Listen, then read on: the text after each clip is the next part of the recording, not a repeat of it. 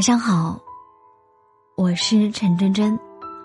晚上九点，不管你在哪里，我都用声音拥抱你。微信公众号搜索“陈真真”，关注并订阅。我想每天对你说晚安。前两天，老妈突然发微信给我，说马上要国考报名了。让我多上点心，我敷衍了他几句，就不再接话了。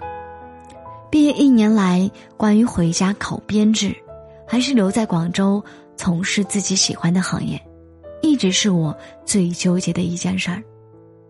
一方面，新媒体的工作性质，注定了他不能像其他工种一样朝九晚五；另一方面，企业的工作再好，毕竟不负责养老。女孩子们，还是适合考进体制内，安安稳稳。父母的担忧，我不是没有考虑。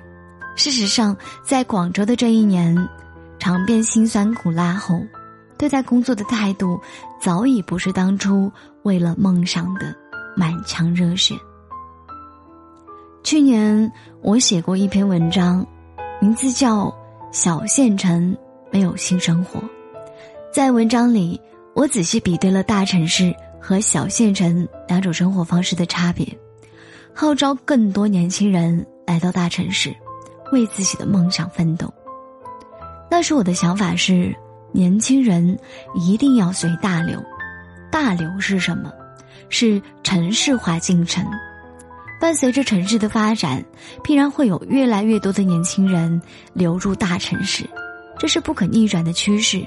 我们不必想太多，跟着人群往前走就好。但到了今年，我的想法有所改变。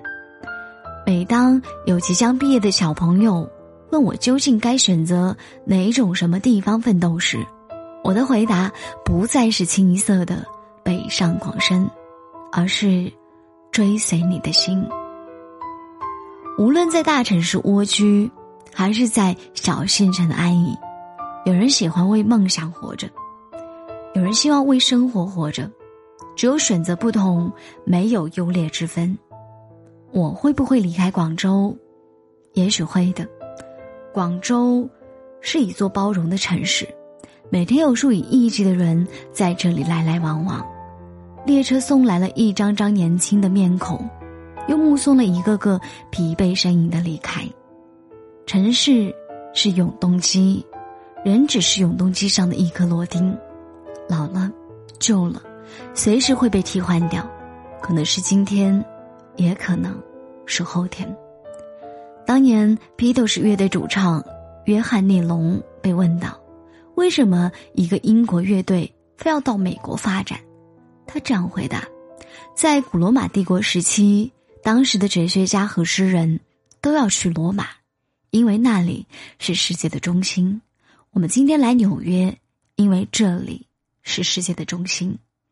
这大概就能解释为什么越来越多的年轻人都要涌向大城市，哪怕只能租得起北京的地下室、广州的城中村。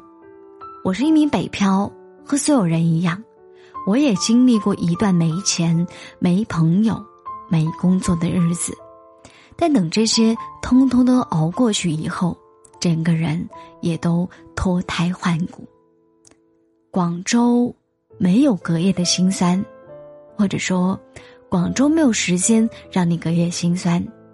这个世界有一部分人熬着夜改变世界，有另外一部分人起床后发现世界变了。所以无论如何，哪怕在这里买不起房。